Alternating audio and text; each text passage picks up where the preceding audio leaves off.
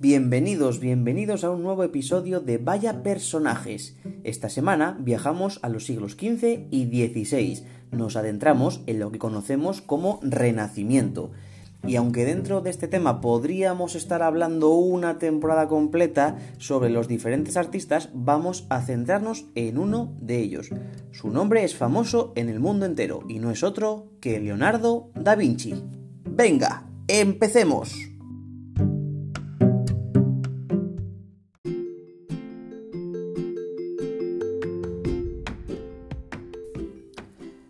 Leonardo nació, según afirman los investigadores, puesto que no lo tienen del todo claro, en 1452, en una pequeña aldea llamada Anchiano, a pocos kilómetros de Vinci, de ahí que todos le conozcamos como Leonardo da Vinci, en los dominios de la ciudad de Florencia. Era hijo natural de un notario llamado Serpiro da Vinci y de una campesina de la zona, de nombre Caterina. Al nacer, su padre lo dejó al cuidado de una nodriza, pero poco después sería educado por la esposa de su padre. Cuando tenía 14 años, Leonardo ingresó en el prestigioso taller florentino de Andrea del Verrocchio. El laboratorio politécnico le proporcionaría una completa formación artística y científica. Allí aprendió los rudimentos de la pintura, la arquitectura y la escultura, que le permitirían realizar sus primeras obras maestras.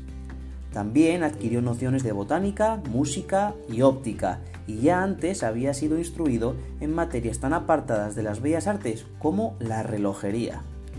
Desde ese momento, Leonardo aspiró a convertirse en un gran artista sabio. Partió de la idea de que resultaba preciso conocer la naturaleza en profundidad para poder imitarla a través de las artes y las ciencias. Leonardo destacó desde muy pronto a ojos de todos por sus sobresalientes cualidades y su actitud excéntrica. Se sabe que le gustaba vivir, de un modo ostentoso y se dejaba ver con elegantes atuendos. Ello no impidió que viviera en una especie de marginalidad, en parte derivada de las muchas horas que dedicaba al trabajo y de su consiguiente aislamiento. Hiperactivo y cambiante, su temperamento le hacía incapaz de dar culminación a sus descubrimientos científicos, pues tendía a recomenzar siempre desde el principio y dejaba de centrar su atención en temas ya tratados para pasar a otros que le suscitaran más interés.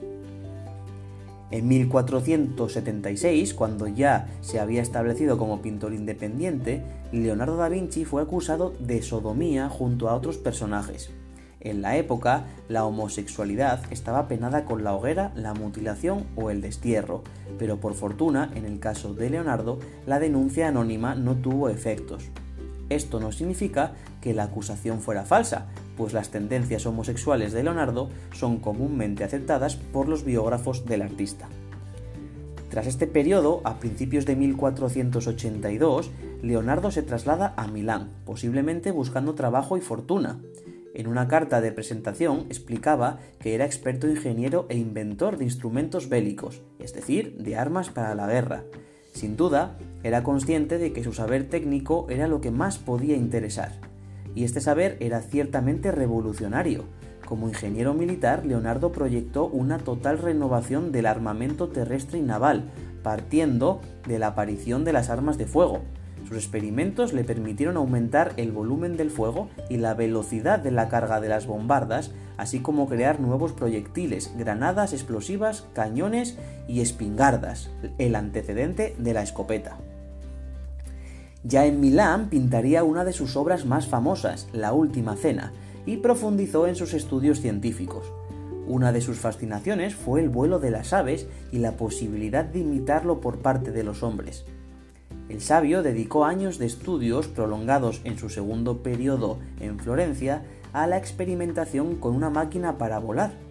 Su fracaso en el intento por sostener el cuerpo humano en el aire se debió a la falta de un motor de explosión, sin el cual resulta imposible lograr la propulsión necesaria para el sostenimiento de un peso. También se interesó por la botánica, por la luz y los efectos atmosféricos, así como la ingeniería, el urbanismo, la anatomía y las emociones humanas. Su deseo de saber no se quedó en el papel, pues defendió siempre la experiencia directa, volcándose en los fenómenos de la naturaleza para explicar sus misterios. Su obsesión por la experimentación le llevó a diseccionar cadáveres, insatisfecho con el estudio de las esculturas antiguas o de viejos tratados. Se procuró cuerpos de condenados a muerte, fuera de los hospitales o en los cementerios, hasta el punto de sobornar a los sepultureros para poder obtenerlos. Los bocetos y dibujos que dejó demuestran su interés por todas las cosas, en ellos encontramos observaciones y análisis sobre todo tipo de materias, mecánica, matemáticas, astronomía, geografía, física, botánica, química y anatomía. Motivos bélicos y políticos llevaron a Leonardo a Florencia, donde continuó dedicándose a sus experimentos científicos, su pintura y sus proyectos armamentísticos. De vuelta otra vez en Milán, la ciudad donde siempre se sintió más a gusto, creó, entre otras cosas, uno de los cuadros más famosos del mundo, la Mona Lisa, también llamada la Gioconda, de la que después hablaremos un poquito más. Tras un breve periodo en la ciudad de Roma, después de huir de Milán, Leonardo abandonó la ciudad para marcharse a Francia. Francisco I, rey por aquel entonces de Francia, le había ofrecido el puesto como primer pintor, ingeniero, arquitecto y mecánico del rey. El anciano artista se alojó en la agradable mansión de Clox, a escasa distancia del palacio de Amboise. Allí pasó los tres últimos años de su vida, dedicado a sus estudios científicos y a sus grandiosos proyectos de ingeniería hasta su muerte el 2 de mayo de 1519.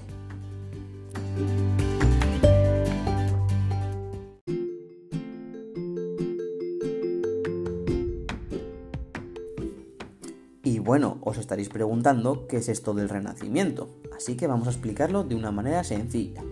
Podemos decir que el Renacimiento es un movimiento cultural que se produce en Europa durante los siglos XV y XVI. Fue un periodo de transición entre el final de la Edad Media y el inicio de la Edad Moderna, gracias a todos los avances que se produjeron en el arte y en las ciencias.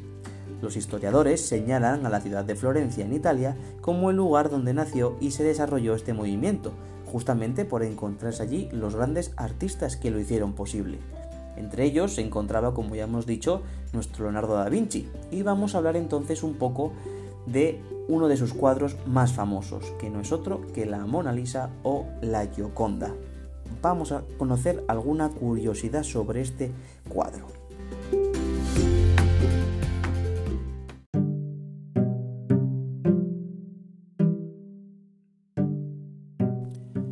Aunque la pintó por encargo, Leonardo nunca se desprendió de su Gioconda, a menos que realizara más de una, como algunos historiadores han sugerido recientemente.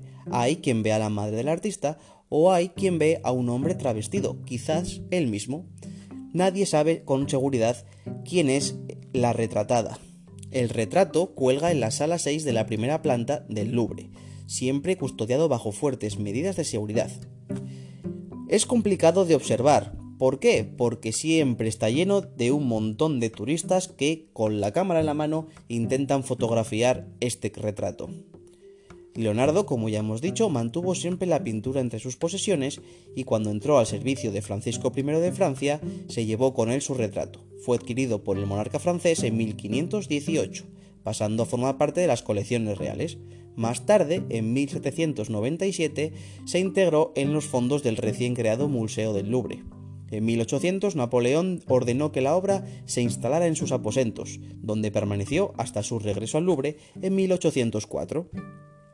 Durante los siglos XVII y XVIII, la fama de la obra fue languideciendo, y en el siglo XIX la Mona Lisa no era probablemente el cuadro más popular del Louvre. No colgaba en un sitio especial como en la actualidad, sino junto a otras obras. El boca a boca fue pasándose y se empezó a ver a la Mona Lisa como un ejemplo de feminidad, de belleza y de atracción hasta tal punto que cuando la obra fue robada del Louvre en 1911, los investigadores creyeron que el ladrón era un loco que se había enamorado de ella. Sí, sí, lo que habéis oído, la Gioconda fue robada. La mañana del martes 22 de agosto de 1911, el personal del Louvre se percató de que la Mona Lisa había desaparecido.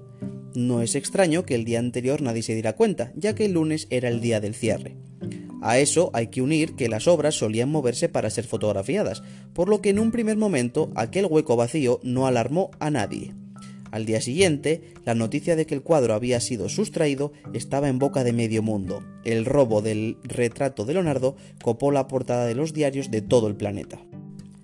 Al principio, los investigadores pensaron que podría tratarse de un chantaje y que el ladrón pediría un rescate. Los meses pasaban y nada se sabía del cuadro.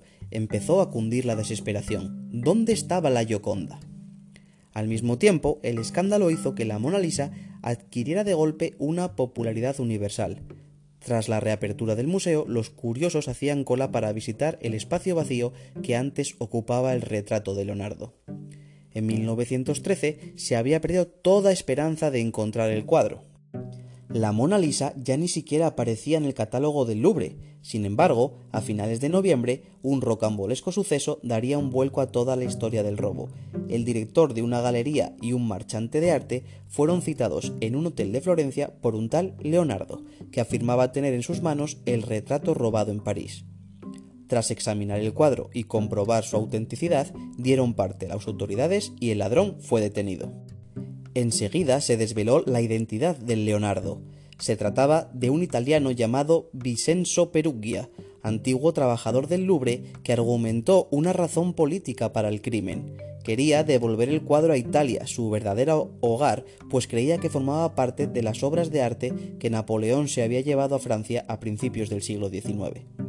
Antes de volver a Francia, la obra se expuso en Florencia, en Roma y en Milán, captando así la atención de numeroso público. Finalmente, el 4 de enero de 1914 regresó a París. Perugia había resultado ser un pobre desgraciado lejos del sofisticado ladrón de arte internacional que la gente había imaginado. Quizás por ello salió del paso cumpliendo apenas siete meses de prisión. El robo de la Gioconda fue considerado como el robo del siglo. Por suerte, hoy podemos viajar a París y contemplar una de las obras de arte más famosas del mundo. Desde luego, la sonrisa más famosa del mundo. Bueno, así llegamos al final de nuestro cuarto episodio. Si te ha gustado, ya sabes, no dudes en buscar más información sobre Leonardo da Vinci, sobre el Renacimiento o sobre la Gioconda. Seguro que descubres un montón de curiosidades más. Nos vemos dentro de poco en un nuevo episodio de Vaya Personajes. ¡Hasta luego!